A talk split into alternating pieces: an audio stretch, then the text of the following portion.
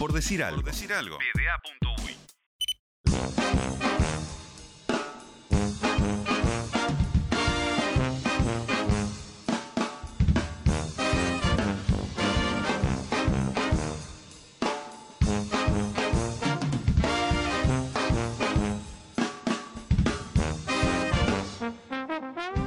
Qué lindo prender la cámara, fin. Y más lindo que prender esto es decir, prendemos la cámara de Por Decir Algo TV. Es una cosa que yo no pensé que en mi vida iba a suceder realmente nunca. Mira, tenemos el celular acá, así que ¿Qué? ya lo voy grabando. Estamos en vivo. Eh, Estamos Eso en vivo. Hacer es el celular de Conrado que quedó prendido, parece un novato. chiste, Lo, que, lo que pobre Conrado, ¿por, por qué lo, ¿por qué lo denigran así? Lo que a mí más feliz me pone es que por fin, por fin 2023 me trae la alegría de tener un programa para hablar de algo que me interesa. Para algo que te interesa y en el lugar que te interesa, porque tenemos la bandera de por Claro. algo, estamos en el, en el estudio, por decir algo. En el estudio, en, No, no. eh, ¿cómo, ¿cómo se llama el estudio por decir algo? ¿Tiene nombre? Eh, no, pero sería una linda idea. que poner un nombre al estudio por decir algo. Podríamos empezar a pensar. Lo dejamos para otro día, pero Lo dejamos para otro día. Marcelo es un gran candidato. Sí. Pero el que venga ahora después de Marcelo, ni te digo. Estudio Dios Marcelo.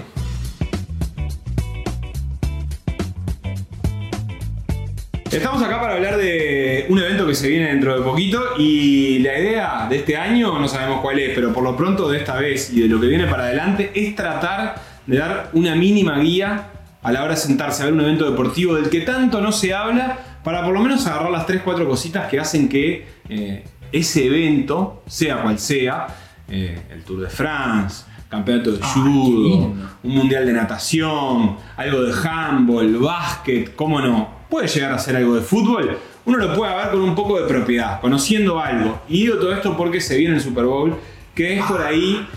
Es un poco famoso ya a esta altura. Es el evento del año. Bueno. Es el evento del año, el evento deportivo más importante del año en eh, nuestra nación, los Estados Unidos de América. Ah, nuestra nación. Nuestra nación. Mm, Cinco cosas Cinco cosas. que tenés que saber para ver el Super Bowl el domingo, empezando por la número uno. ¿Qué es el Super Bowl?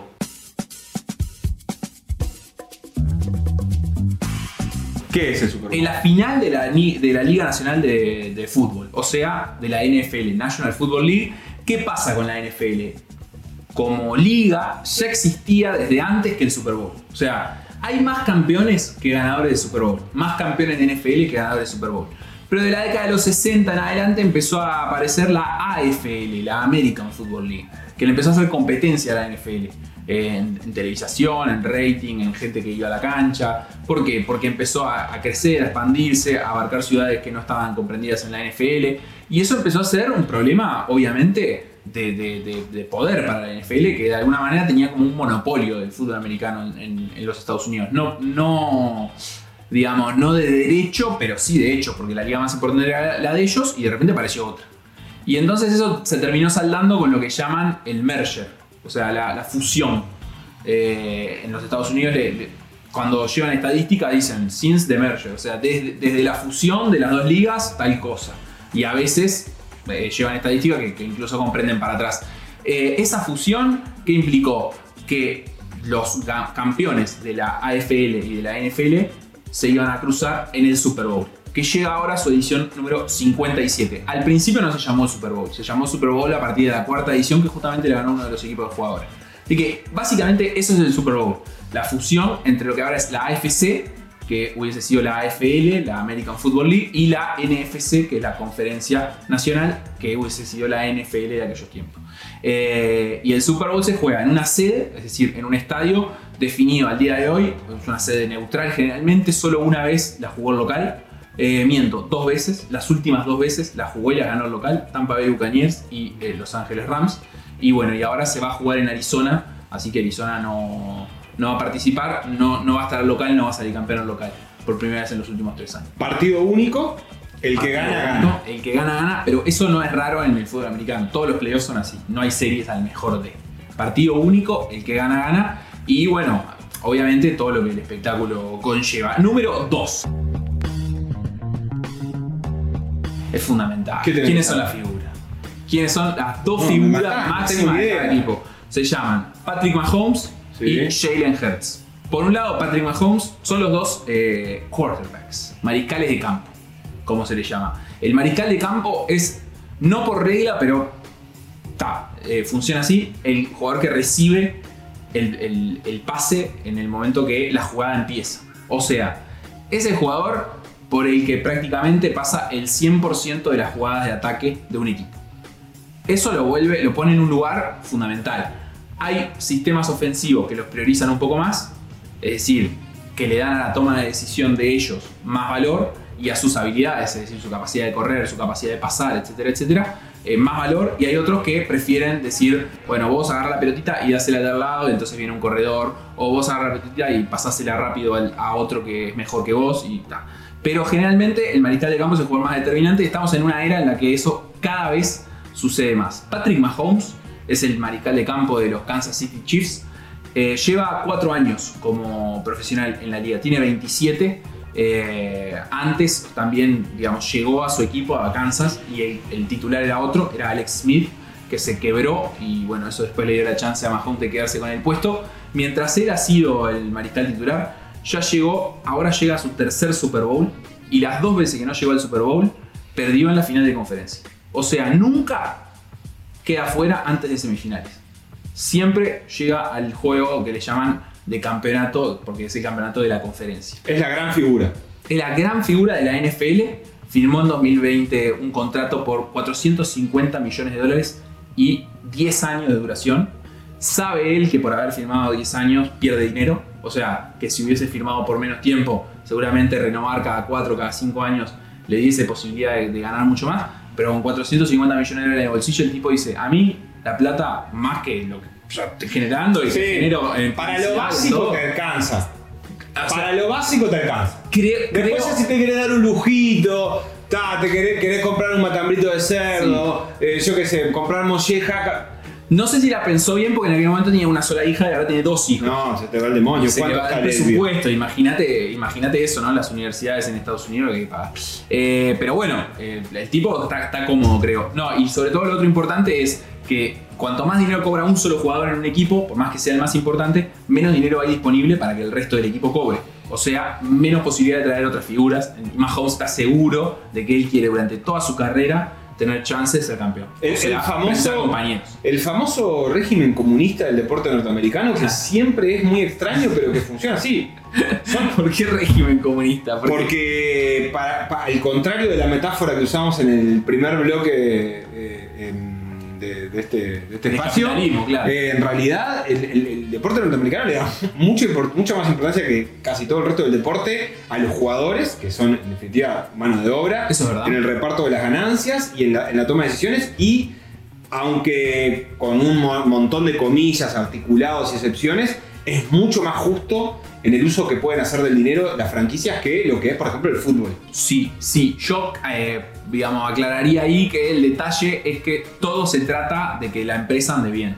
O sea, no es en beneficio de los jugadores que el dinero se reparte, sino en beneficio de los propios equipos y del balance competitivo. O sea, ellos quieren que todos los equipos puedan ser, en el mediano plazo, aspirar a ser competitivos. Claro, Eso es un hecho. En, la- en el deporte estadounidense, todos los equipos de una liga, en el mediano plazo, de acá a 10 años, pueden salir campeones. No, no, na- nadie te puede refutar eso, porque de hecho sucede. Es decir, el peor, pum, pega el eh, buen jugador, unas estrellas, algún pase, lo que sea, sale campeón. Bueno, pero es un bien común eso, digo, Es un bien común. porque en definitiva también para el, para el espectador es evidentemente más atractivo un, un deporte que funciona así, con el agregado eh, de que además no, no, no atenta contra la creación de grandes equipos, porque siempre lo Claro. que está detrás de eso es, no, bueno, lo que pasa es que si le recordamos el presupuesto al Real Madrid y todos los equiparamos, no va a haber tanto nivel de juego, van a ser todos un poco... Y en realidad cada vez los equipos son mejores en el, en el deporte norteamericano. Para mí la- el término es balance competitivo. Ellos a- aspiran a eso y consiguen que cada vez haya una liga mejor. No, no emparejan para abajo, No digamos. emparejan para abajo. Eh, siento que no, capaz que en algún momento alguien pudo haber criticado eso, no lo sé. Me parece que ahora, en las condiciones que como están dadas, no emparejan para abajo porque ya hay un nivel tal que, que siempre están a la vanguardia. O sea, además, en este caso, son los únicos que juegan, ¿no? Sí, o sea, es como crear un deporte, de ser el único que juega, sos campeón mundial. Sí, sí. Porque cuando vean el domingo a uno salir campeón, va a ser el campeón mundial. No tengo Ah, no sé. Hay que Eh, ver acá camiseta va a decir World Champion. los, los Dogs de Sayago no ser, han perdido nunca un partido contra un equipo de la NFL. Bueno, y del otro lado de Patrick Mahomes, este mariscal de campo que es tremendo eh, y que es realmente debe ser el mejor jugador de la liga en este momento. O sea, si él hubiese faltado, eso te hubiera dicho yo. Falta este jugador. Eh, el que falta en este caso fue Joe Burrow, que el año pasado estuvo y perdió y que lleva tres años en la liga. El primero se quebró, el segundo llegó al Super Bowl y el tercero llegó a final de conferencia. O sea, esto que te decía de Mahomes, todos los años está en final de conferencia, bueno, a Burrow, el, el- el mariscal de los Cincinnati Bengals, le viene pasando algo parecido y viene siendo muy bueno. Y del otro lado está Jalen Hurts, que es el mariscal de campo de Filadelfia. Filadelfia es el equipo, eh, la antítesis de, lo- de todo lo que vos tendrías que hacer para salir campeón. Ujú. Y sin embargo, están ahí. A y ver. son los favoritos. ¿Qué hicieron? Eh, Jalen Hurts es el mariscal titular desde que le soltaron la mano a Carson Wentz, el mariscal titular anterior. El mariscal titular anterior tuvo un par de buenas temporadas, nunca ganó un partido de playoff, llegó tres veces a playoff, en dos no pudo jugar por lesión y en otra perdió directamente el primer partido. Eh, así que nunca ganó un partido de playoff con, con las Águilas de Filadelfia. Y eh, bueno, ellos se deshicieron, se quedaron con, con el pick del draft que, que habían elegido en, en 2020, o sea, con Jalen Hurts, lo empezaron a poner, lo empezaron a hacer jugar, jugó bien. Pero después, como que son una organización un poquito desastrosa. Echaron a su técnico en su momento por problemas con el mariscal de campo. Después de haber echado a su técnico, Doug Peterson, que, que fue el que ganó el, el Super Bowl anterior en 2017, fue la última vez que Filadelfia salió campeón. Y lo había ganado este loco, que ahora está dirigiendo a los Jaguars y le está yendo muy bien. eh, no tan bien como a Filadelfia. Eh, y después de echarlo a él, porque tenía problemas con el mariscal de campo, echaron al mariscal de campo. O sea, fueron echando. Y después así al Vile. Los especialistas, los analistas eh, especialistas de la NFL, como que tienen un montón de situaciones que van identificando en los que Filadelfia hizo las cosas raro, distinto a lo que otros equipos hubiesen elegido. Incluso Hertz eh, fue elegido por encima de otros mariscales mejores en, en su draft. Eh, en fin, como que no, no vendría siendo la forma, la forma más lógica de llegar a un título, pero este año la cosa le cuajó, trajeron un buen técnico, le, le- le fue bien con, con este hombre y bueno, las características de sus dos figuras, te diría que Patrick Mahomes son dos, dos mariscales muy móviles, eso quiere decir que no se quedan detrás de los que los protegen, se mueven bastante. Mahomes improvisa muchísimo, es un gran improvisador y tiene pase de todos lados. La tira de acá, como la tiran siempre, pero también la saca de acá, también de acá. Ah, es el Ronaldinho del. Ah, sí, y sin mirar, y es un mago, es un mago. Y eh, Jalen Hurts, por otra parte, es más corredor. O sea, lo identifica más. En, es buen pasador, porque si no, no abriría espacios. Pero una vez que, que ve el hueco, pum, se manda. Y ahí gana las yarditas que precisa, siempre recordando que en este juego lo que se precisa son yardas para conseguir nuevas oportunidades. Yardas, nuevas oportunidades. En otra metáfora del capitalismo. Sí. Ganancia corta es una nueva oportunidad, un nuevo día. Metas A cortas. trabajar, a trabajar, a trabajar. Y bueno, eso te, te produce todo el tiempo.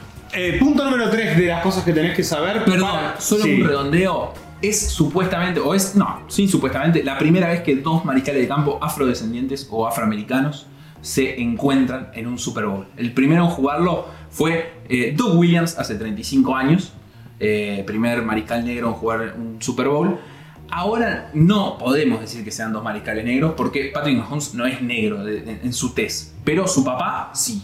O sea que él es afroamericano y es la primera vez que se va a encontrar, bueno, en este caso con Jalen Hurts, que sí, se, se ve a las claras que es afroamericano por, por su color de piel. muy bien. Bueno, Eh, número 3 de cosas que tenés que saber entonces. Número 3 de cosas eh, que hay que saber es que Andy Reid, el entrenador de Kansas City Chiefs, este es un dato que le gusta al uruguayo. Sí. Es la ley del ex. Sí. Andy Reid juega contra su ex equipo. ¿Del año pasado? No. ¿De cuándo? Andy Reid dirigió 12 años a Filadelfia, no ganó ningún título. Se fue, Filadelfia volvió a ganar sin él. Él volvió a ganar sin Filadelfia porque los Kansas City ganaron ya con, con Mahomes y Reid. Y está hace 10 años en Kansas City. Ah. Ta. Está, pero ya es como Pero cuando. Como, claro, pero Alex, el ex, viste, cuando, cuando una ex tiene un novio nuevo, vos al principio te enojás, pero después de 10 años y Claro, bueno, loco. Fila- Está, está, está enamorada. Lo que, lo ¿Qué que- pasa? claro, lo que puede decir Filadelfia es eso. y bueno, A los dos nos fue bien. Claro. Sobre todo a él, sobre todo a Andy Reid, me parece. Sí. O sea, a- en, en cantidad de títulos a Filadelfia no le fue mucho peor. Ahora, Andy Reid, durante su periplo de Filadelfia y ahora también, es una de las mentes más brillantes del fútbol americano. Como se lo considera uno de los mejores entrenadores. Que, que tiene los mejores sistemas ofensivos a disposición, defensivo también, que consigue que la cosa cuaje. No siempre es él el, el- el ideólogo de todo. Lo que, lo que tiene esto es un árbol, una- un organigrama que es head coach, o sea, entrenador principal, coordinador ofensivo, coordinador defensivo, coordinador de equipos especiales. Debajo de eso, entrenador de mariscales de campo, entrenador de receptores, entrenador de linieros, de defensa. O sea, está- están todas las La burocracia habitual. pero entre el head coach y los coordinadores ofensivo y defensivo arman el sistema. Dicen, vamos a jugar a esto. En realidad lo dice el coordinador y el head coach le dice, ok, está bien. Y para jugar a esto lo que precisamos es usar esta metodología, por ejemplo. Cada uno trabajará como quiera y la verdad es que no tengo ni idea. Porque nunca estuve en un vestuario de fútbol americano. Lo que sí se sabe es que Andy Reid es un gran formador de entrenadores. Del árbol suyo salen muchos, inclusive eh, gente que ha ganado Super Bowl, ¿no? O sea, tiene, tiene como esa ventaja de ser uno de esos veteranos que tiene mucha experiencia, mucha calidad y que gente que trabaja con él antes de llegar a ser entrenador principal, porque en sus equipos es difícil porque está él y nadie lo saca, se, se van a otros equipos y son entrenadores principales con buen suceso. O sea, bien, buena escuela de, de entrenadores. la Ley del ex con todos estos matices, pero ley, ley del ex al Sí. fin y al cabo. Hablando en este caso no de exes, pero sí de familias. Sí. Por primera vez, Ay, ay. Por primera vez, por primera vez, un par de hermanos se enfrentan. ¿Cómo por primera vez? Kansas City tiene un Kelsey.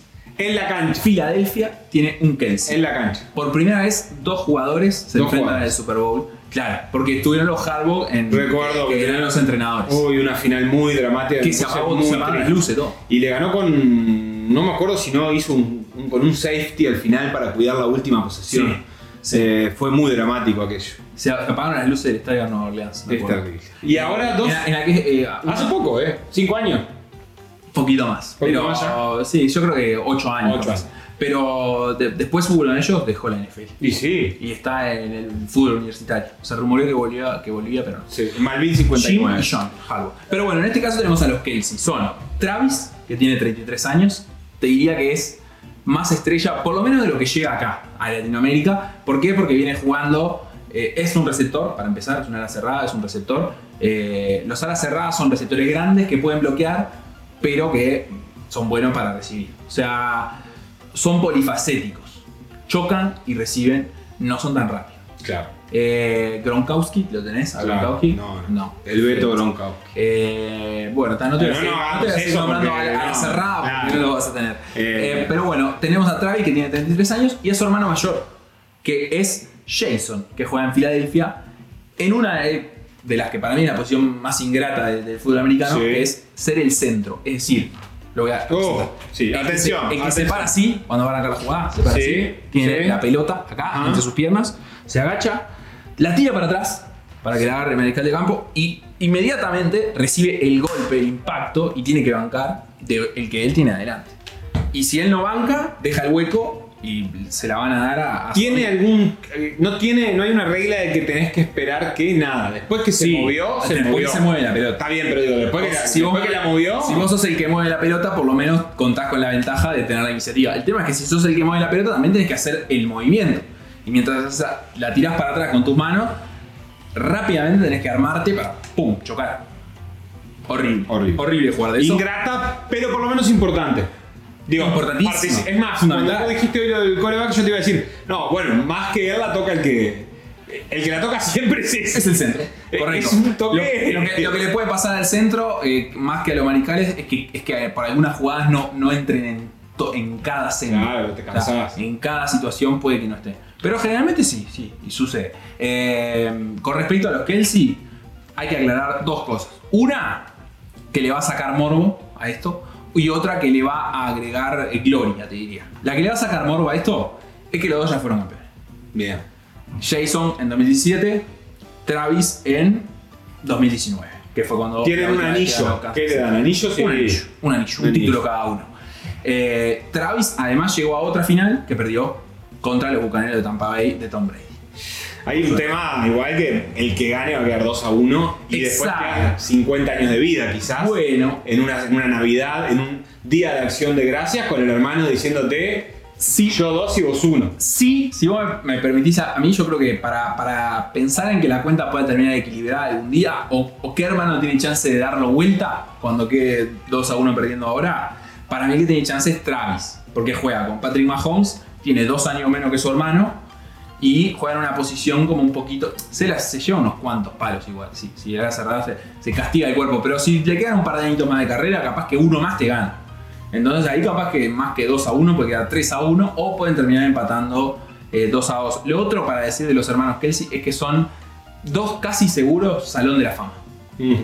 Porque ya ganaron Super Bowl, porque llevan una carrera muy larga con cada uno de sus equipos, muy buenos números cada uno, o sea, les ha ido espectacular. Así que tenés dos hermanos que van a estar seguramente los dos en el Salón de la Fama, que es como el espacio reservado para los... Es como el museo de jugadores que, que las ligas estadounidenses generan. Y eh, uno de ellos va a ser el campeón. Bien, eh, siguiente punto, número El 4 de cosas. Ah, número 5 ya. Sí, número 5. Número 5 de cosas que tenés que saber eh, para ver el Super Bowl del domingo.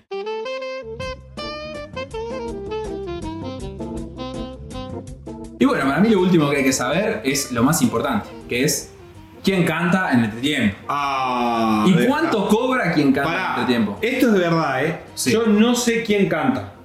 No sabes quién canta. Hasta Dame yo una, tampoco. dame una pista. Eh, Lo- para, para vos la conozco o lo conozco. Sí, absolutamente. La, Sí. la conozco. La conoces, es mujer Dua Lipa. y es estadounidense. No, no es Dua Lipa. Y no es Madonna. Más conocida. Madonna ya fue. Porque Madonna ya fue. Pero te diría, no, no te digo al nivel, porque Madonna nivel, pero, pero al nivel de, de- de- de gente conocida, al nivel de Madonna. ¿Vuelve Britney Spears? Ah, qué lindo sería. Porque tuvo un gran revival el año No, pasado. no, no es, Eh, no un es. revival, no, un apoyo después de la explosión. Te doy la última pista y si me sacaste voy a dar el Sí. nombre. Es el, el primer Super Bowl en el que se van a enfrentar dos mariscales afroamericanos y la que canta es afroamericana. Pero. Pero no es eh, Beyoncé. Ay, casi. Porque ya cantó además. Ya cantó. Es Rihanna. Ah, Rihanna. Es Rihanna. Bien. Rihanna va a cantar en el Super Bowl. Para mí, lo que hay que saber acá es. El partido es muy largo, muchachos. Entonces, si están pensando en hacer la locura de sentarse este domingo a ver fútbol americano, sepan que el momento para ir al baño no es el entretiempo. No es el entretiempo. Es entre el primero y el segundo cuarto. Eh, en el segundo cuarto, cuando la cosa está medio aburrida, cuando se da la pausa de los dos minutos, cuando, cuando escuchen que dicen la pausa de los dos minutos, son dos minutos de pausa, además de que cuando faltan dos minutos para que termine el segundo cuarto, hacen la pausa de dos minutos, la pausa dura como dos minutos, ahí le meten chivo como loco, porque ellos facturan y facturan, el Super Bowl es el kiosco más grande del mundo. Claro. Ah, Hay que decir que igual tiempo para ir al baño y siempre porque el Super Bowl. Exacto. El fútbol americano da todo el tiempo. Exacto.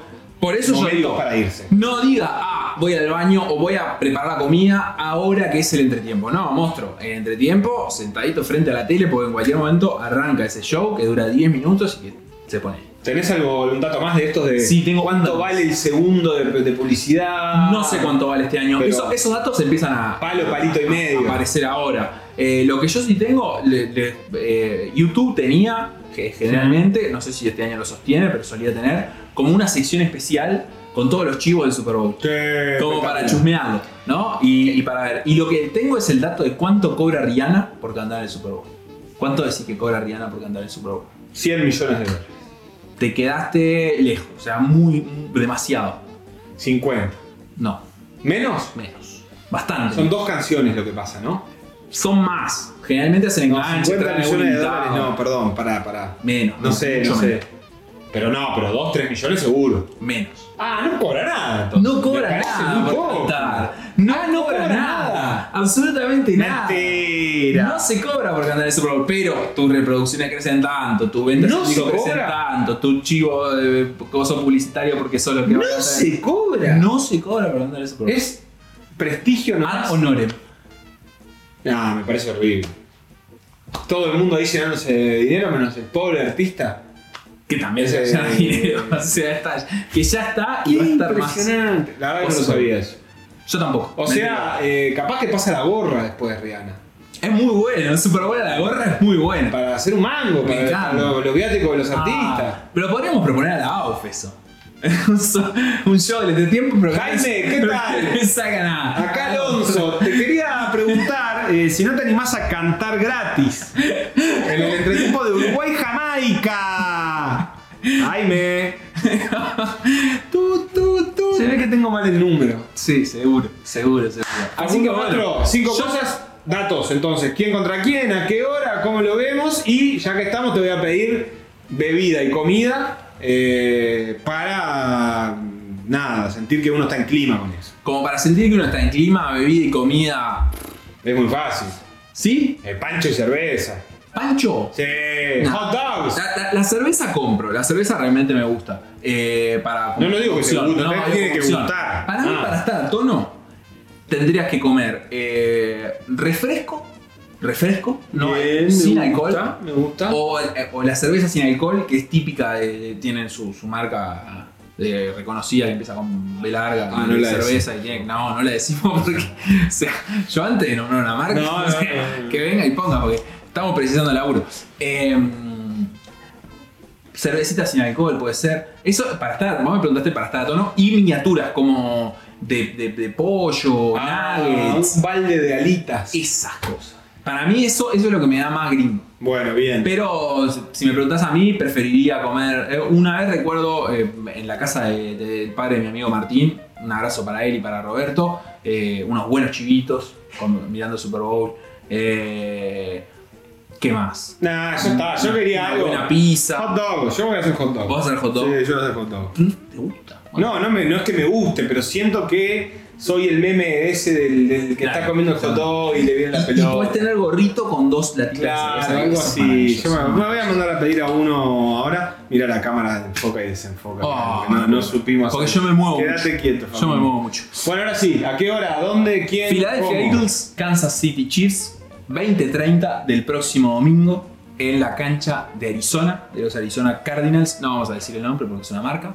De, un- de una, de una empresa de seguros que no existe en Uruguay, pero no importa. Sí. Eh, es el El estadio de. Arizona. Eh, estadio de Arizona, yo no recuerdo si, si Uruguay no jugó partido allí en la Copa América Centenario, Sí. que tiene esta particularidad de que se le sale la cancha y la sacan al sol para que Tom pague No, para que ilumine, porque es techada y toda la cuestión.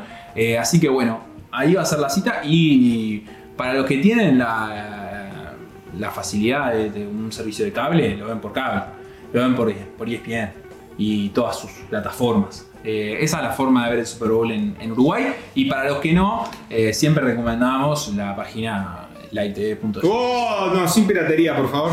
Bueno, Facu, ¿nos despedimos? Nos despedimos. Eh, nos encontramos cuando un próximo evento alternativo convoque un poco de eh, necesidad de saber algo más para sentarse. Yo creo que ahora la gente eh, va a poder sentarse el domingo con más ganas. Si querés nos reencontramos la semana que viene y hacemos la mesa eh, de la polémica de lo que pasó en el Super Bowl. Oh, Eso cómo no. sería, sería de, de alquilar balcones. Nos vemos la semana que viene.